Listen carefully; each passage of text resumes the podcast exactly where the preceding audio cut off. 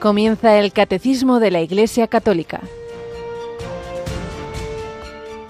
Un programa dirigido por el Padre Luis Fernando de Prada.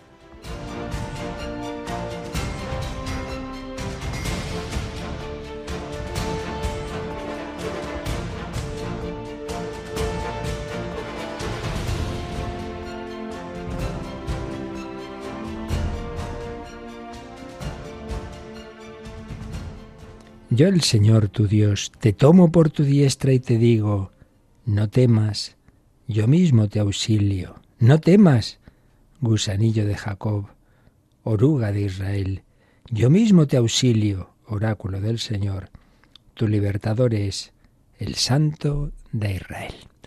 Alabado sean Jesús, María y José, muy buenos días. En este jueves 14 de diciembre de 2023, más o menos a la mitad del Adviento y con una figura de un santo descomunal, el príncipe de los poetas de lengua castellana, San Juan de la Cruz, hermano espiritual, por así decir, y en cierto modo hijo espiritual de Santa Teresa de Jesús, ella, aquella mujer tan excepcional, inspirada por el Señor para y si volver a las fuentes del Carmelo, las carmelitas descalzas, y él lo mismo en la rama masculina de los carmelitas descalzos, dos místicos divinos y humanos y de grandes cualidades. Y él, con, bueno, es un estilo muy distinto. A Teresa, pues ya sabéis, empieza a hablar, sube por aquí, sube por allá, a su manera, como ella dice, me he divertido. Se empieza de una cosa, luego se va a otra. San Juan de la Cruz muy distinto, muy ordenado, muy esquemático. Ambos doctores de la Iglesia, ambos santos, ambos muy unidos al Señor Ambos pues pasaron bastantes dificultades de muchos tipos, pero ambos enamorados de Cristo y que comprobaron estas palabras tan bellas que hemos leído, que el Señor nos va llevando a todos. Cuando se contrapone el Antiguo Testamento, oh, es el Dios del terror y tal, y se olvidan tantos textos preciosos como este. No temas, gusanillo de Jacob, oruga de Israel, yo mismo te auxilio. El Señor se dirigía a sus hijos, pues con esos términos cariñosos. Y son esos términos que a Santa Teresita tanto la tocarían el corazón y el Señor le, le inspirarían a insistir en algo que, que, ya estaba, porque no hay nada nunca radicalmente nuevo, pero a insistir en esa dimensión de que con Dios debemos tener esa confianza de hijos, de niños pequeños, la infancia espiritual. Teresita, que le pusieron el nombre de Teresa precisamente por Santa Teresa, como a la como a la madre Teresa de Calcuta se puso ese nombre en vida religiosa porque realmente su nombre de pila era Inés por Santa Teresita. Y así luego había otras Teresas santas, ¿no? Como Teresa de los Andes, de la que tenemos un programa a las seis de la mañana. Bueno, pues hoy nos acompaña Marta Troyano. Buenos días, Marta. Muy buenos días, padre, y a todos nuestros oyentes. Y recordamos que tenemos un par de conexiones especiales este fin de semana. El sábado nos vamos a ir un poquito al Cantábrico. ¿Qué te parece? Pues la verdad que muy bien. Nos vamos a ir hasta Santander para ofrecer a todos nuestros oyentes la toma de posesión de Monseñor Arturo Pablo Ross Murgadas como nuevo obispo de esta diócesis de Santander. Esto será el sábado 16 de diciembre a las 11 de la mañana, a las 10 en Canarias. Y luego el domingo nos vamos en cambio a, una zona más cálida. Nos vamos al sur, nos vamos a Ruanda, como hacemos un domingo al mes, ¿verdad? Efectivamente, un poco más lejos que Santander, pero bueno, aquí en la radio todo, todo se acerca para nuestros oyentes. El domingo 17 a las 3 de la tarde, en las 2 en Canarias, les vamos a ofrecer este Santo Rosario de los Siete Dolores de la Virgen María que rezamos una vez al mes desde este santuario de Nuestra Señora de Quivejo en Ruanda, en, el, en África. Si el Señor pues se dirigía y lo sigue haciendo a nosotros pues con ese cariño, no digamos cuando lo hace a través de la Virgen María, ella que, que se dirigía a Bernardita, que se dirigía a los niños de La Salet, a los tres pastorcillos de Fátima, que cuando Lucía pues se asusta pensando que sus primos se van a ir al cielo enseguida y ella se va a quedar aquí y ay, me voy a quedar solita y la Virgen no temas, mi, mi corazón inmaculado será tu refugio yo siempre estaré contigo. También la Virgen habla a aquellas niñas en Ruanda. Pues sí, es el amor, el cariño de Dios. Y esto es lo que extiende esta radio esa buena noticia, ese, saber que, que sí, que la vida hay dificultades, bien lo vivió San Juan de la Cruz, y gordas y muchas veces dentro de la propia iglesia, pues bien, bien, lo experimentó en sus carnes.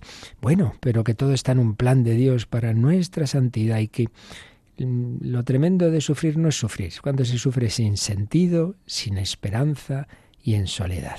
El cristiano sufre con sentido, se une a la cruz de Cristo, eso es fecundo, con esperanza, no hay mal que cien años dure, y todo desemboca en la resurrección y no en soledad. Siempre Cristo, la Virgen, la Iglesia y Radio María contigo.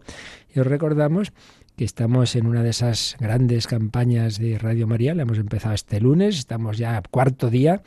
Poquito a poquito vamos recibiendo testimonios, mensajes, donativos y os pedimos, pues ante todo, la oración, luego rezamos juntos si os parece, por esta campaña, pero también vamos a leer algunos de los mensajes que nos iban llegando ayer que, que no habíamos leído. Fíjate, Pilar del Cerro tuvo una llamada de una jovencita. ¿Has visto este correo?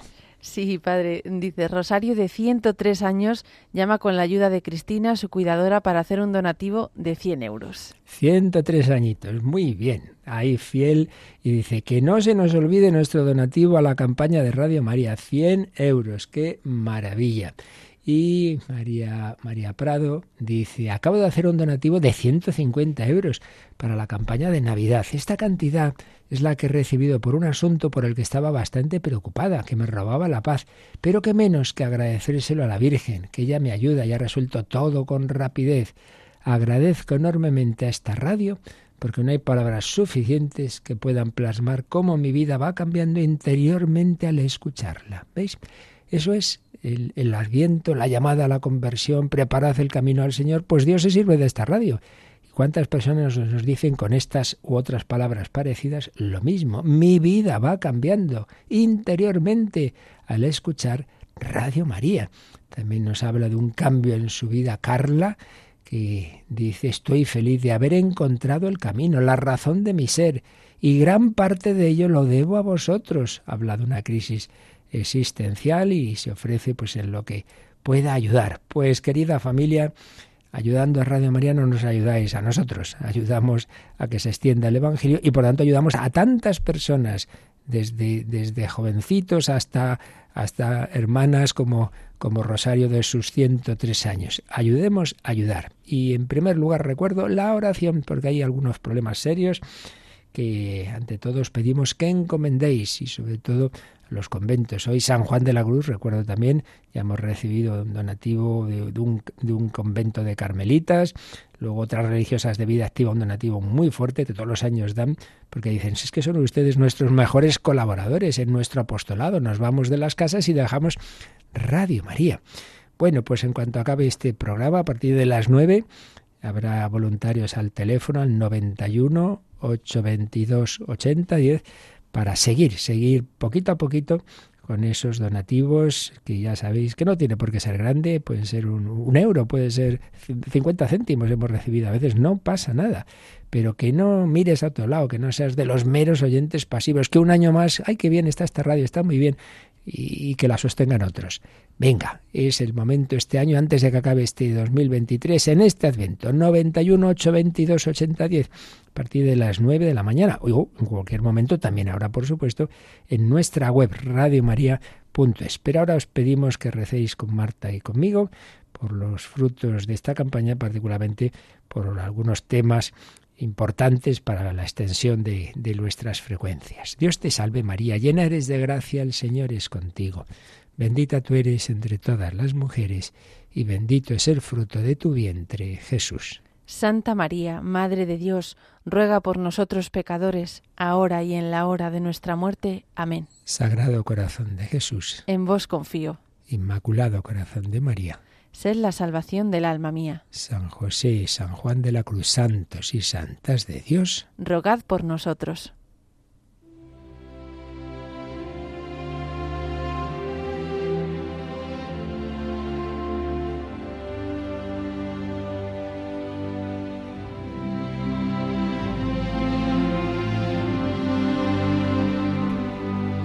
Historia de una familia, una escuela de santidad Madre mía, cuántos santos el Señor ha ido suscitando en los diversos carismas de la Iglesia, y uno de ellos el carmelitano, Santa Teresa, San Juan de la Cruz, Santa Teresita. Bueno, pues justamente estábamos viendo cómo esta familia que ya vivían en Lisieux, como las dos hermanas mayores ya han ingresado en el Carmelo de. Se adelantó la segunda, Paulina, luego ya fue la primogénita, María, y ahí estaba su padre, santo padre viudo, que cada vez va teniendo más achaques, él había sido un hombre de buena salud, pero, pero, pero, ya los años van pasando, evidentemente el quedarse sin su mujer pues fue un golpe, pero como tenía tanta fe, tanta esperanza, lo vivía con felicidad, con Dios, con la Virgen y con sus hijas, pero indudablemente también que se le fueran las dos mayores, pues quieras que no humanamente costaba, costaba, pero no puso ninguna pega. Pero estábamos en que ahora también la pequeñita, también la pequeñita en su corazón, desde hace tiempo, quiere ser carmelita. ¿Quién lo sabía? Pues casi nadie. Ella tenía buenos confesores, pero solo se lo dijo a ese jesuita que, que, había sido el director espiritual de las hermanas mayores, de María y de Paulina, el padre Pichón. Él sí lo sabía y aprobaba, veía que sí, que esos que no eran tonterías de niña pequeña y que cuando llegó el momento en que no le daban permiso los superiores, le pareció bien que en la peregrinación a Roma se lo pidiera al propio Papa León XIII veía que era cosa del Señor. Y Teresita, pues su intención, su deseo, hubiera sido ingresar en el Carmelo en las Navidades de 1887. ¿Y por qué en la Navidad? Porque para ella, recordad, hay un momento muy significativo, lo que llamaba su conversión. Bueno, muchas comillas de conversión, pero es verdad. Cuando aquella Nochebuena, al venir de la misa de Gallo, tiene un momento de tantos que había tenido los últimos años de sensiblería, de, echarse a llorar y sin embargo recibe una gracia de fortaleza y no, se traga esas lágrimas y, ella experimenta desde ese día que, ya no está tan centrada en sí misma, que no, eh, que no se deja llevar de la sensibilidad, que piensa más en los demás, que, que el Señor toca su corazón con la caridad y por eso pues quiere entrar en el aniversario de, la Navidad, de esa conversión, en la víspera de cumplir sus 15 años. Los cumplía a primeros de enero, los 15 años de 1888. Sus hermanas mayores, María le parece que no, hija, espérate, es muy pronto, eres pequeña. A ella se lo dice. Paulina, que había sido pues como su segunda madre, en cambio, sí le parece. Se lo dice también a Celina. Celina, que ya también estaba con la cosa de la vocación, pero acepta que se le adelante su hermana pequeña. Las dos hermanas, pues muchas veces compartían sus, sus sueños religiosos y de hecho cuando sea ya Carmelita Teresa escribirá una poesía que dice, entonces nuestros ideales eran unos, teníamos hasta nuestras manos entrelazadas, ambas a una, celebrando las bodas sagradas, ya nos veíamos en el Carmelo, en el cielo.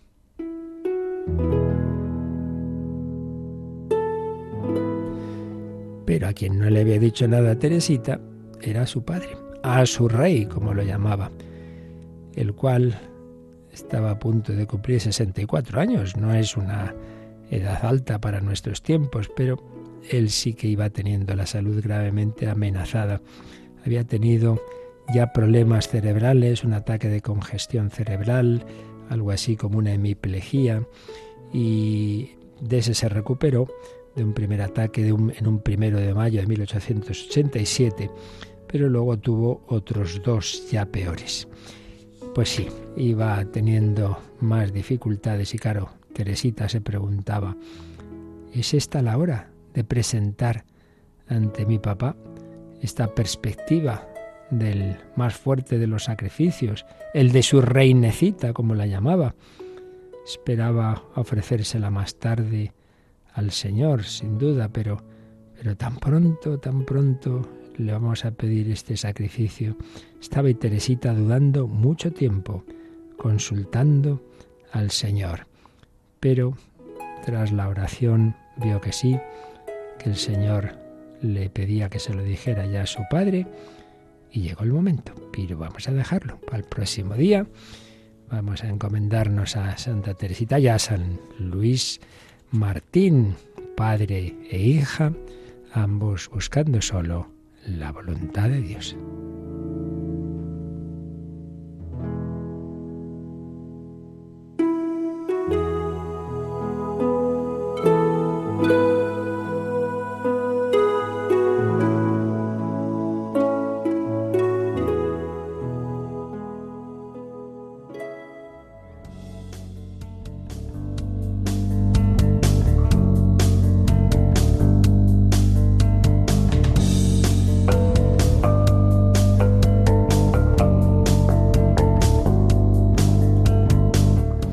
Vamos a la fuente principal de la vida espiritual de esta familia. Bueno, estamos ya ahora sí que terminando.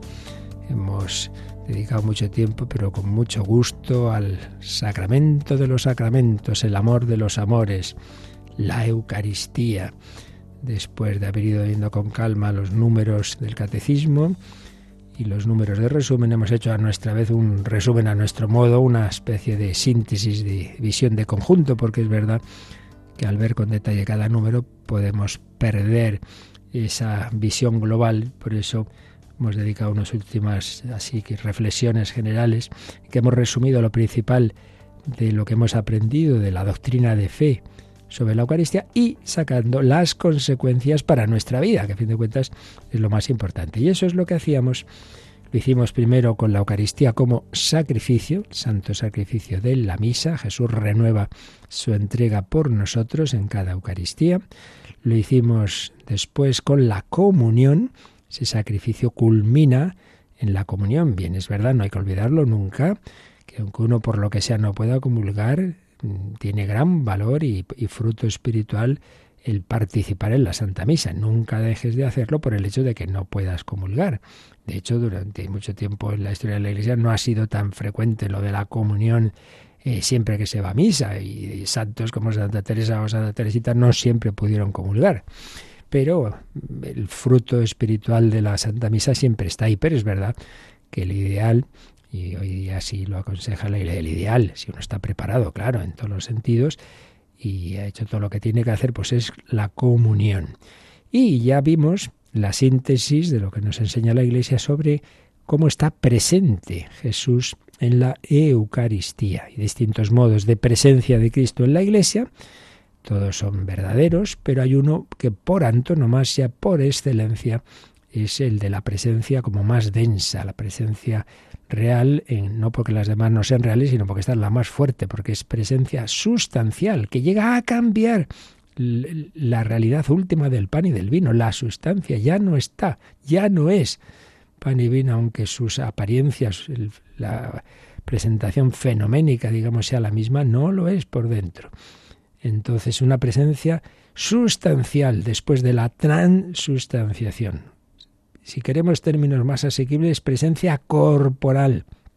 No solo está Cristo como, como Dios, que, que, en todo sacramento actúa Él, claro, sino que incluso está esa humanidad, cuerpo, sangre, alma y divinidad. Eso sí, transfigurada, porque es el cuerpo glorioso de Cristo resucitado, el único que existe en este momento, el que se hace presente en el altar, es el que está en el cielo resucitado, ascendido a la derecha del Padre, pero que allí presenta al Padre en el templo del cielo, como dice la carta a los hebreos, presenta su intercesión, su oración por nosotros, sus hermanos. No se avergüenza de llamarnos hermanos, dice la carta a los hebreos, y presenta al Padre el sacrificio sangriento que él ofreció en la cruz y, ese, y esa presentación, esa intercesión en cuanto nos unimos a ella, es lo que se celebra en la Santa Misa. Entonces ese Jesús, que, que, es realmente quien celebra la misa a través del sacerdote, se hace presente bajo la apariencia de pan y de vino, y esa presencia no es sólo un ratito ahí en la misa y comulgamos y ya está, no, sino que ese pan que se ha transustanciado, usando la expresión de los primerísimos siglos, no, ha sido eucaristizado, eucaristizado. Pues ese pan o si se conserva el vino lo mismo, ¿verdad? Si se reservan en el sagrario, ahí eh, sigue estando esa presencia del Señor, porque es presencia permanente, sustancial, corporal y permanente. Y eso, que siempre la, la Iglesia ha tenido esa fe, pero como pasa con otras cosas, con el tiempo y guiada la Iglesia en su reflexión y oración por el Espíritu Santo, cada vez ha ido profundizando más y sacando más las consecuencias espirituales. Si al principio se reservaba, se llevaba con mucho cuidado esa Eucaristía a los enfermos en sus casas, la Iglesia no tenía templos, estaba en época de persecución, pero luego ya cuando hay templos se reserva la Eucaristía al principio de una manera así como es un poco discreta y escondida para evitar profanaciones también en la sacristía, pero luego en un proceso largo que en su día explicamos, cada vez se va poniendo más a la vista hasta llegar al, a los sagrarios. El sagrario al principio en una pared lateral, luego ya un sitio más destacado. Antes ese tipo de sagrarios que eran como palomas que colgaban sobre el altar. Luego pues esa primera procesión del corpus en un domingo de ramos, llevada, llevado el Santísimo en una arqueta en ese espíritu del Domingo de Ramos, de Viva Cristo Rey, es, es nuestro Rey, Osana en las alturas, pero luego ya se, cada vez se desarrolla más el deseo de los fieles de ver, de ver a Jesús, de verle. Entonces se va desarrollando ese mostrar la forma después de la consagración, porque quiere el, pueblo ver a Jesús en la Eucaristía y entonces ya también se empieza a hacer la procesión del corpus en lo que se inventa, ¿no? Pues eso que llamamos la custodia. Entonces ahí ya se puede ver a Jesús en la procesión, pero entonces llega a la iglesia y te se deja expuesto, entonces ya empieza a surgir, a hacer prolongar la exposición del Santísimo un tiempo o luego después ya hacer eh, eh, la, adoración perpetua, etcétera. Es un proceso que en los últimos siglos se ha intensificado porque, bueno, el Señor va guiando a su iglesia y aunque todo radicalmente está ya en el principio, porque nosotros vivimos y de lo que el Señor nos ha enseñado, pero eso no quita que el Señor nos va guiando tanto a nivel doctrinal, la Iglesia cada vez va entendiendo más lo que el Señor le ha enseñado y por eso eh, no se inventan dogmas, pero cuando hay ya más claridad o precisión de determinadas verdades, pues lo que ya se creía antes se precisa en lo que se llama la definición de un dogma, pues también a nivel espiritual. Lo que ya se vivía, cada vez se puede ir viviendo más y mejor. Y es ahí en donde entra también esas inspiraciones del Señor a diversos santos para, para, para, fomentar más algo que ya estaba presente, pero que en un momento de la historia el Señor nos indica como especialmente conveniente o necesario. Y ahí entra, pues ya lo vimos, ¿no? Cómo surge la fiesta del Corpus Christi allá por el siglo XIII, o como en el siglo XVII muy relacionada con la Eucaristía, pues la, devoción, la espiritualidad y la, la, fiesta también en su momento del Sagrado Corazón de Jesús. Todo está en, en la misma línea y como Jesús pues se le manifiesta su corazón a Margarita María y en España, por cierto, al Beato Bernardo de Hoyos, en, precisamente en, en momento de adoración eucarística.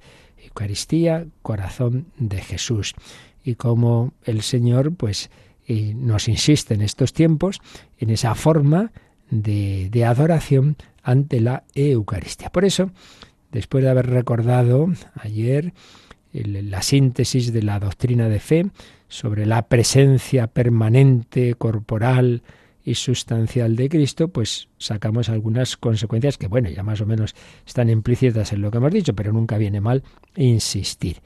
Y es, ante todo, que hagamos ese acto de fe, que ahí, en el sagrario, en la custodia o al comulgar, ¿quién está? El mismo, el mismo Cristo, ese mismo cuerpo que, vivió allí, en Palestina, que estuvo en un pesebre, ese corazón que latía de amor en ese niño de Belén o en el Calvario, sigue latiendo en el sagrario. Hombre, no hagas que no está mal, es muy bonito, de aquellas adolescentes que en unos ejercicios espirituales, me contaba un jesuita, acercaban el oído a ver si, si oían los latidos. Pues hombre, normalmente el Señor no, no lo manifiesta de esa manera sensible, aunque ya sabemos que hay muchos milagros eucarísticos, ¿eh? que eh, Carlo Acutis recogió en una web eh, sobre los milagros eucarísticos que podéis encontrar en, en internet. Bueno, pues realmente eh, eh, es el mismo Jesús, el que se entregó por mí en la cruz, el que está en el sagrario, el que recibo en la comunión. Yo recuerdo un gran seglar, fallecido no hace mucho, José Luis Gutiérrez, que fue director de la BAC durante años, miembro de la Asociación Católica de Propagandistas. Conozco a esa familia y un hombre, un seglar, de, vamos, entregado al apostolado, hacía todos los años sus ejercicios espirituales largos. Y recuerdo una charla que lo oí hace muchos años, se me quedó grabada esta frase que dijo con, con gran pasión y fervor. En el sagrario está encerrada la potencia infinita de la fe católica. Qué bien dicho. En el sagrario está la potencia infinita de la fe católica. Y es que si queremos un par de signos claros de, de, lo esencial de la fe católica, desde luego el primero es este, ¿no? Es la Eucaristía. Dios está aquí, venid adoradores, adoremos. Bueno, pues si es Dios, Dios hecho hombre, pues eso, potencia infinita, potencia infinita. Nuestra fe nos dice que ahí está el Dios redentor la potencia infinita de la fe católica y otro, otro, otra verdad especialmente significativa de nuestra fe es la Inmaculada Concepción. Así que Cristo presente en el sagrario, alabado sea el Santísimo Sacramento del altar y la Virgen concebida sin pecado original. Esta letrilla, en efecto, pues recuerda dos grandes verdades. Recordemos también cómo los pastores de Fátima eh, en esa mm, preparación de las apariciones de la Virgen que hace el ángel, pues se tiene también, sobre todo en una de esas eh, apariciones, una dimensión eucarística muy fuerte. Se enseña oraciones relacionadas con la Eucaristía y en un momento dado hay una misteriosa comunión que les da el ángel. Y San Juan Crisóstomo tiene estas palabras. Muchos dicen, quisiera ver el aspecto del Señor, su figura, sus vestidos, su calzado. Pues bien, He ahí que a Él ves, a Él tocas, a Él comes. Tú deseas ver sus vestidos, pero Él se te da a sí mismo, no solo para que lo veas, sino para que lo toques y lo comas y lo acojas en tu alma.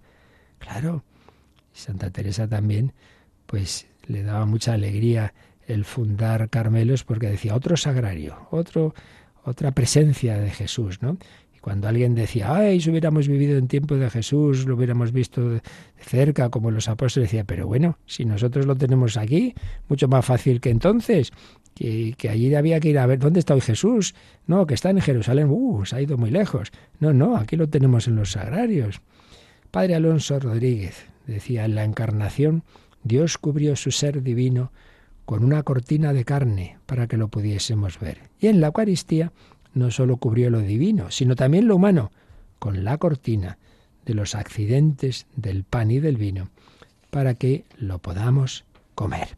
Así pues, hagamos ese acto de fe. Jesús, el mismo Jesús de Belén, de la vida pública, el mismo al que tocó aquella mujer hemorroísa, lo puedo tocar, tocar a Dios, lo puedo comer. ¡Qué maravilla! Ese Jesús que habló con los discípulos de Maús, camina conmigo.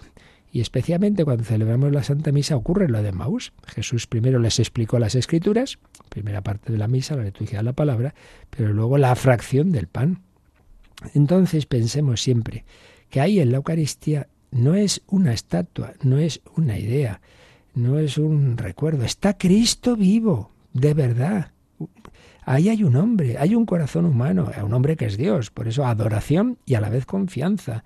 Presencia comunicativa. Jesús no se ha quedado ahí, ahí sin saber qué hacer.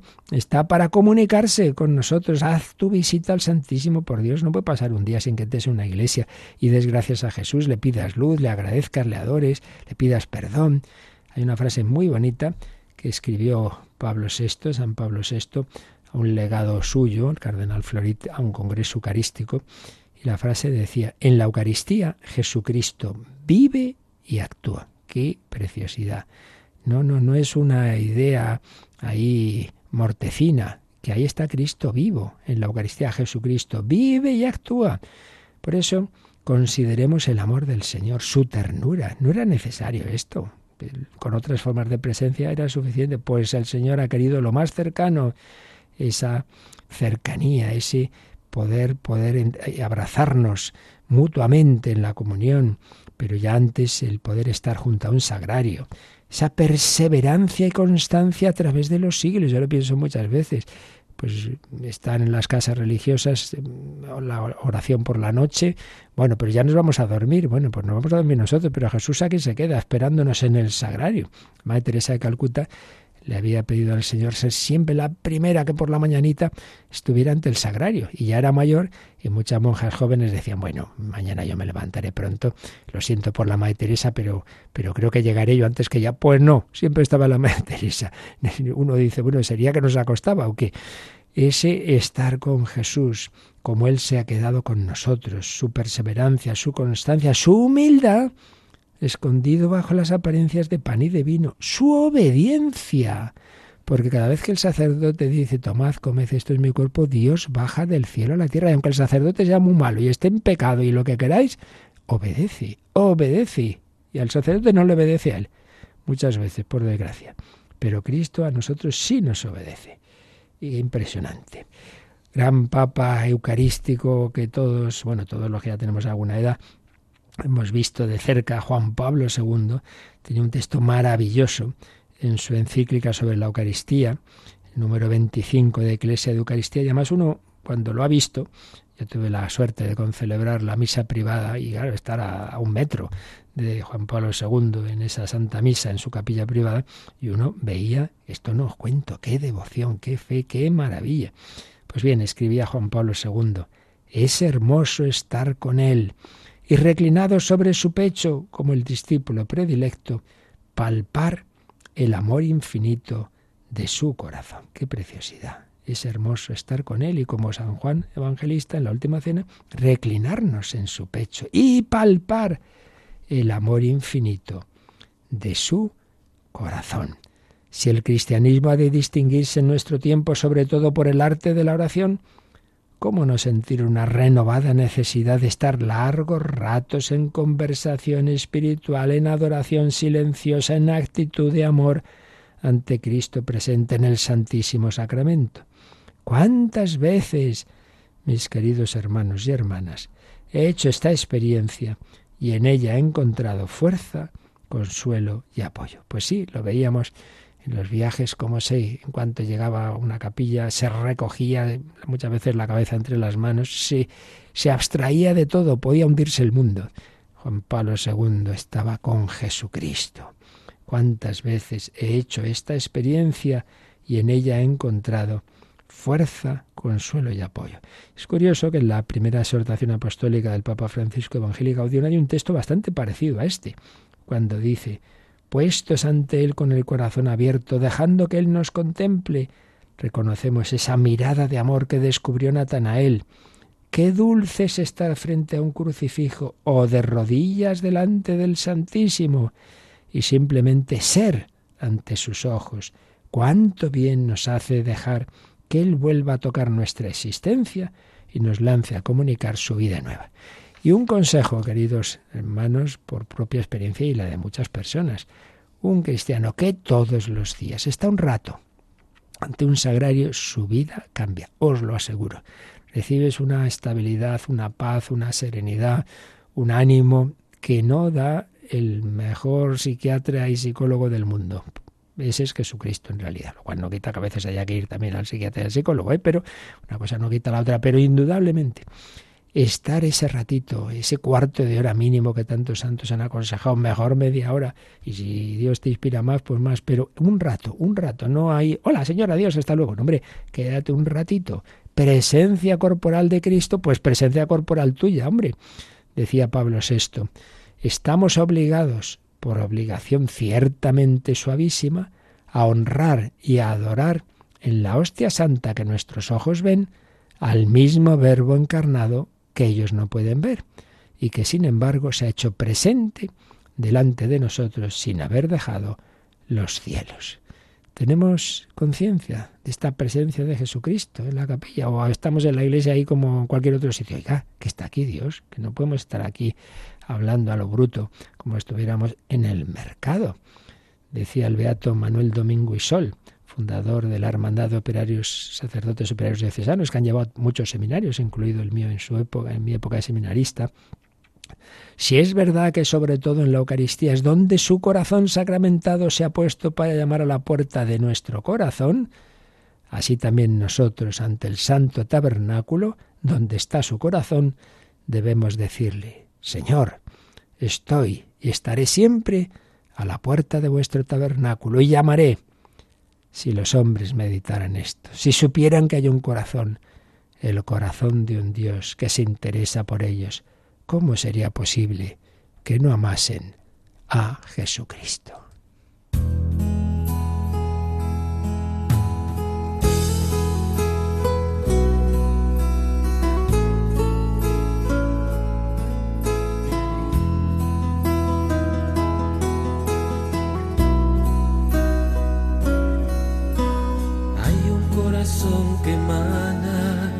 Palpite en el salario, el corazón solitario que se alimenta de amor. Es un corazón paciente, es un corazón amigo, el que habita en el olvido, el corazón de tu Dios. Corazón que ama, un corazón que perdona, que te conoce y que toma de tu vida lo peor. Que comenzó esta tarea una tarde en el Calvario y que ahora desde el sagrario tan solo quiere tu amor. Decide a todos que vengan a la fuente de la vida. Hay una historia escondida dentro de este corazón.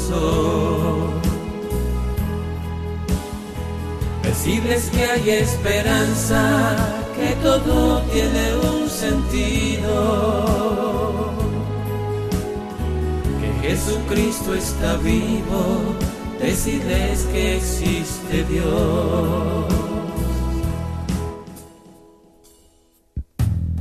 Es el corazón que llora en la casa de Betania, el corazón que acompaña a los dos de Maús es el corazón que al joven rico amó con la mirada. El que a Pedro perdonaba después de su negación. Es el corazón en lucha del huerto de los olivos que amando a sus enemigos hizo creer al ladrón. Es el corazón que salva por su fe a quien se le acerca, que mostró su herida abierta al apóstol que dudó. Decirle a todos que vengan a la fuente de la vida hay una historia escondida dentro de este corazón. Decirles que hay esperanza, que todo tiene un sentido. Que Jesucristo está vivo, decirles que existe Dios. Decirle a todos que vengan a la fuente de la vida. Hay una historia escondida. Conoce la doctrina católica. Escucha el catecismo de 8 a 9 de la mañana, de 7 a 8 en Canarias. Y los sábados a la misma hora profundizamos en los temas tratados en el programa En torno al catecismo doctrina católica que nos enseña que Dios está aquí en el sagrario y por ello una piadosa costumbre que ojalá tuviéramos siempre todos es visitar al Señor, la visita al Santísimo. No es la misma esa forma de presencia que otras, bueno, pues agradecesela. Tienes ocasión, venga, entra en una iglesia un ratito de estar ahí con Jesús, como os decía antes, y puede ser tener tu rato diario de oración, estupendo. Pero eso, aparte, puede uno hacer un momento, una visita, un par de minutos, de estar con el Señor. Recordemos que cuando Israel iba por el desierto estaba la tienda del encuentro. Moisés iba allí y ahí tenía su encuentro con el Señor. Pues era una especie de anticipo de, nuestra tienda del encuentro, que es el sagrario. Y recordemos, en la Biblia están las visitas de Dios, a Abraham, a otros patriarcas. Zacarías dice, Dios ha visitado a su pueblo. María lleva a Jesús, en sus entrañas visita a Isabel. Bueno, Jesús visita a la familia de Betania. Jesús llora sobre Jerusalén porque no reconociste el tiempo de mi visita. Bueno, Él nos ha visitado, ha venido del cielo a la tierra, visitémosle nosotros a Él, a esa presencia especial de Cristo en la Eucaristía. Sin olvidar que esa presencia, en último término, por un lado, no olvidemos que viene del sacrificio de la misa, no solo es que está ahí Jesús, sino Jesús ofrecido. El Jesús que se ha ofrecido incruentamente en el sacrificio de la misa que, hace presente de manera misteriosa su sacrificio cruento del Calvario. Y por otro lado, esa presencia está destinada no a quedarse ahí siempre, sino a ser comulgado, a que lo recibamos también de, de, esa manera especial en la comunión. Bueno, pues esto era lo principal. Bueno, podríamos estar horas y horas, pero ya tenemos que ir acabando de, de esta dimensión de la presencia sustancial de Cristo en la Eucaristía. Y rápidamente recuerdo que tras estas tres grandes claves y dimensiones de la Eucaristía, Eucaristía sacrificio, Eucaristía eh, comunión y Eucaristía presencia, también, dado que la Eucaristía viene a ser un resumen de toda nuestra fe, pues también hablábamos de esas otras dimensiones eclesial, porque la Eucaristía no es algo individualista, es eclesial, es comunitaria, implica el amor fraterno, dimensión fraterna y caritativa muy importante. En la misma última cena que Jesús instituye la Eucaristía, da el mandamiento del amor fraterno. Ha lavado los pies a los apóstoles y les dice hacer lo que yo he hecho también con vosotros. Dimensión, por tanto, que no hay que olvidar eclesial, comunitaria, fraterna, caritativa, misionera. Y tengamos en cuenta una cosa, mirad, en estos tiempos de, por desgracia, de mucha secularización que se nos mete incluso dentro de la Iglesia, siempre la gran tentación es reducir, reducir la, vida de la Iglesia y su acción a, a, la solidaridad, a la acción social, que es una parte, que como explicaba Benedicto XVI con su habitual profundidad teológica en su primera encíclica, Deus Caritas es, no es un añadido así piadoso que hay que hacer, ser buenos y tener caridad. Decía, no, no, no, no. La caridad es una dimensión de la Iglesia como tal. Tiene que haber pues una caritas, llámese como se llame, siempre esa, esa ejercer la caridad como parte de la Iglesia y en conexión con la primera parte de la encíclica, en conexión con ese amor de Dios, especialmente manifestado en la Eucaristía. Pero el peligro ya digo, es que cuando se va perdiendo la fe, pues lo que debe ser una consecuencia de esa unión con Cristo, de esa dimensión vertical, la consecuencia de manifestar ese amor en la caridad, pues muchas veces se independiza del otro y bueno, pues reducimos la Iglesia a una especie de ONG, las misiones las reducimos simplemente pues a, la promoción social, la liberación de este pueblo, no sé qué, no sé cuántos. Pues mal, claro porque, porque no somos unos agentes sociales, somos misioneros de Cristo. Y esto lo vemos muy claro, por ejemplo, las misioneras de la caridad. Anda que no han hecho y hacen la Madre Teresa y todas sus hijas e hijos y colaboradores todo lo posible y lo imposible por los más pobres de los pobres, sí, pero siempre partiendo de que por la mañana lo primero la adoración eucarística, la Santa Misa, la oración, y, alimentados ahí en esa presencia de Cristo en la Eucaristía, pues el Señor da la fuerza para luego ver a Cristo en los pobres, en los enfermos, en los ancianos, en los moribundos. Por tanto, unión, unión de esa dimensión de adoración, esa dimensión, digamos, vertical, con la dimensión horizontal. Pero como en todo, pues caben los dos peligros. Uno, el más habitual hoy día, ya digo, reducir, reducir la acción de, la Iglesia a esa dimensión social. Pero también existe el peligro contrario, ¿eh? sin ninguna duda.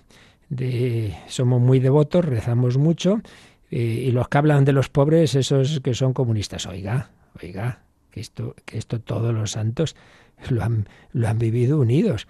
Entonces, el peligro de, de aquí muy, muy, muy, muy devotos y luego según salgo por la puerta ya estoy despotricando, eh, para empezar del cura. Y luego, pues, bueno, le doy una limosnita a este y tal, y ya está. Oiga, que no, que no, que, que, que es muy importante. Y santos tan profundamente eucarísticos, como antes mencionábamos a Juan Pablo II, bueno, de esto insistieron un montón y eso a veces se nos olvida. Se nos olvida, esto no lo dijo cualquiera, lo dijo él. Juan Pablo II. Por ejemplo, este párrafo es tremendo. En uno de sus últimos documentos, eucarísticos, por cierto, dice, pienso en el drama del hambre que atormenta a cientos de millones de seres humanos, en las enfermedades que flagelan a los países en desarrollo, en la soledad de los ancianos, la desazón de los parados, el trasiego de los emigrantes. Y fijaos bien en esta frasecita. No podemos hacernos ilusiones por el amor mutuo y en particular por la atención a los necesitados, se nos reconocerá como verdaderos discípulos de Cristo. En base a este criterio se comprobará la autenticidad de nuestras celebraciones eucarísticas. Esta frase es tremenda. En Mane Noviscum Domine 28. ¿Quieres saber hasta qué punto vives bien la Eucaristía? Fíjate qué criterio da.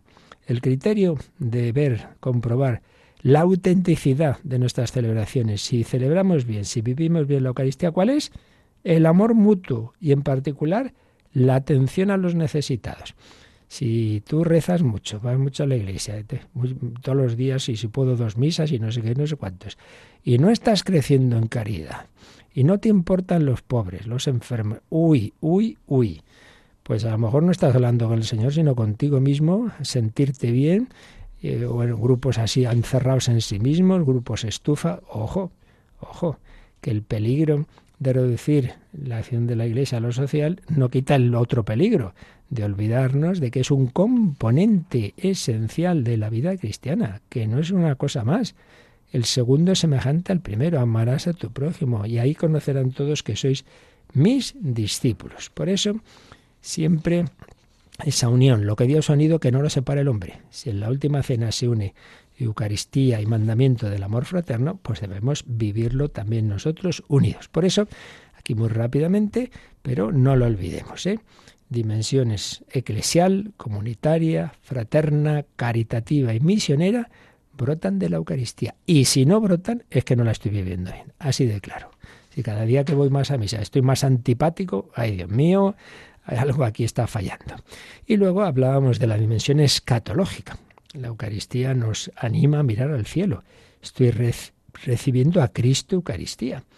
Decía Juan Pablo II en Eclesia de Eucaristía, quien se alimenta de Cristo en la Eucaristía no tiene que esperar al más allá para recibir la vida eterna, la posee ya en la tierra, como primicia de la de la plenitud futura que abarcará al hombre en su totalidad. Sí, ya tengo la vida eterna en mi alma, en mi ser.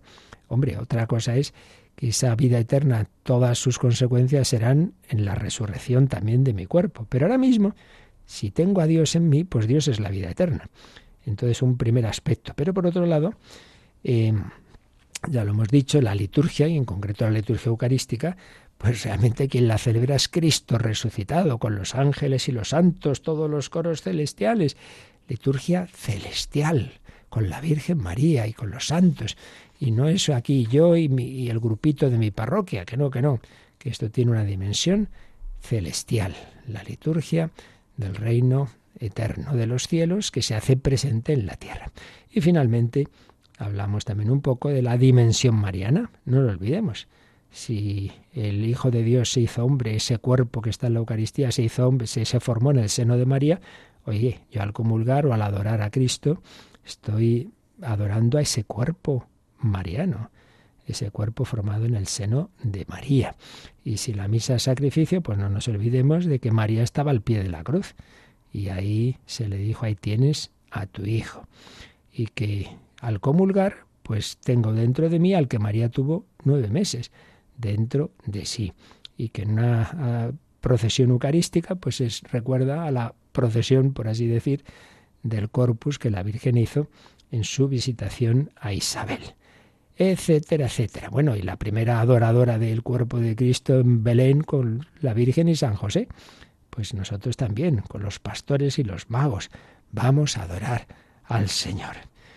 Bueno, pues con esto terminamos y todo el largo ciclo que hemos dedicado este sacramento de la Eucaristía y a los tres sacramentos de iniciación, bautismo, confirmación, Eucaristía. Ya haremos un recopilatorio de todo esto y ya por tanto vamos a pasar a otro bloque que son los sacramentos de curación. El Señor nos alimenta y el Señor nos cura. Nos cura sobre todo, no solo, pero sobre todo con dos sacramentos, penitencia y unción. Esto es lo que veremos ya en próximos días, si Dios quiere pues nos quedamos dando gracias al Señor de esta maravilla de sacramento. Si tenéis alguna consulta rápida, pues nos recuerdan ahora cómo nos la podéis compartir.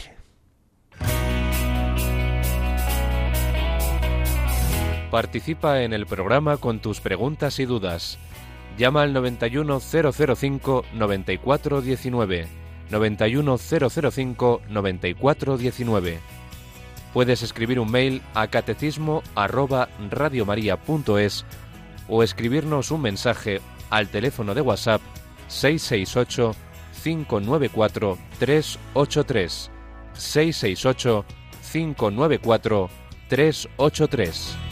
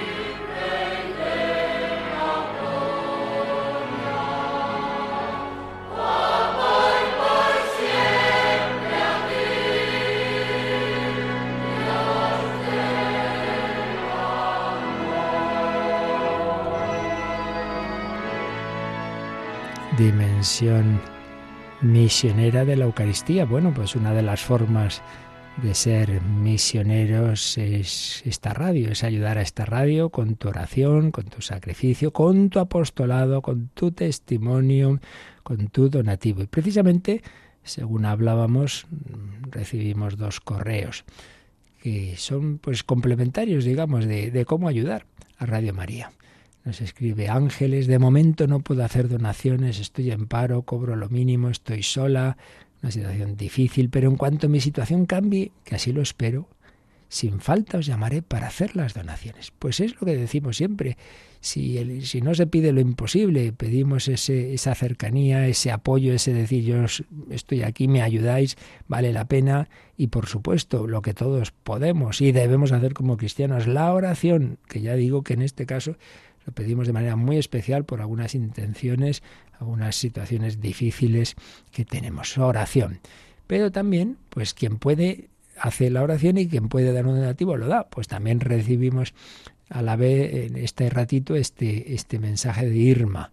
Buenos días, acabo de hacer un bizum de 50 euros. No es mucho, pero lo que puedo dar, pues claro que mucho, hija. Quiero que llegue a la radio. No, perdón, quiero que llegue Radio María a mucha gente para que se sienta como yo me siento desde hace cinco años, tranquila y amada por Dios. Que el Señor os bendiga y feliz Navidad para todos. ¡Qué maravilla! Desde hace cinco años esta hermana ha encontrado esa paz, esa serenidad. Muchos viven mal, están mal, están inquietos, el que se mueve mucho, el que hay mucha diversión es porque en el fondo no tiene paz y entonces tiene que tapar el hueco, el vacío, esa crisis existencial. Pero sí es mucho más fácil y más gratis ¿eh? recibir a Dios en tu alma, hombre. Así lo ha descubierto Irma gracias a esta radio entonces quiere ayudar a que esto llegue a otros. Y entonces va y hace un bizum de 50 euros. Bueno, pues ya sabéis, en nuestra página web, Marta, recordamos ese, esa pestaña de nuestra web para los donativos, ¿verdad? Sí, efectivamente. Cuando entren en nuestra página web, radiomaria.es, arriba hay como una franja azul. De, justo debajo hay una parte que pone donativos, que además está en rojo y se ve bastante bien. Y ahí tienen explicado pues cómo pueden hacer el donativo. Pueden donar a través de la página, a través de PayPal, eh, a través, eh, bueno, ahí, ahí tienen todos los modos. Y también tienen los números de cuenta por si quieren hacer una transferencia. Ahí los tienen para que los puedan apuntar tranquilamente. Y también las instrucciones pues para hacer eh, cheque nominativo o a través de la oficina de correos, incluso con el código Bizum 38048.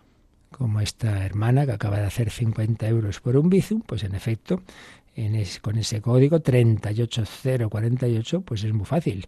Hay quien está usando cada vez más este sistema, también la tarjeta de débito o crédito, también PayPal, que es lo último que hemos habilitado, o como decía Marta, directamente en la página web hay un formulario para hacerlo. Pero lo más sencillo, a partir de dentro de tres minutos, de las nueve de la mañana, se abre el teléfono donde siempre habrá alguien para recoger vuestras llamadas y tan fácil como llamar a ese 91 822 8010 y, y decir y decir eso, que quiero ayudar, ya si ya tienen mi cuenta, pues pásenme un recibo por tal cantidad o a partir de ahora fijo o puntual y si no la tienen, pues das tu cuenta. Nos preguntan cómo se lavan los purificadores. Pues lo que se suele hacer es que se echa primero en una en un recipiente con agua, que se queden ahí un tiempo, unas horas y luego ya se lava normalmente, porque al disolverse en agua una vez que ya las especies de pan se disuelven, desaparece la presencia de Cristo. La presencia de Cristo en tanto en cuanto es pan, digamos, físicamente, fenomenológicamente, pero si ya se ha disuelto, pues ya no hay peligro. ¿De acuerdo? Pues nada, pedimos al Señor su bendición y os pedimos a vosotros vuestra oración y el que pueda también esa, ese seguir empujando esta campaña de Adviento en la vida. La bendición de Dios Todopoderoso, Padre, Hijo y Espíritu Santo, descienda sobre vosotros. Alabado sea Jesucristo.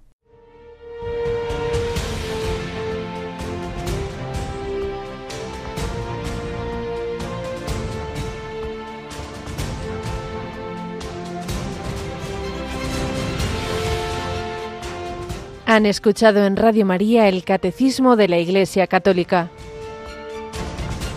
un programa dirigido por el Padre Luis Fernando de Prada.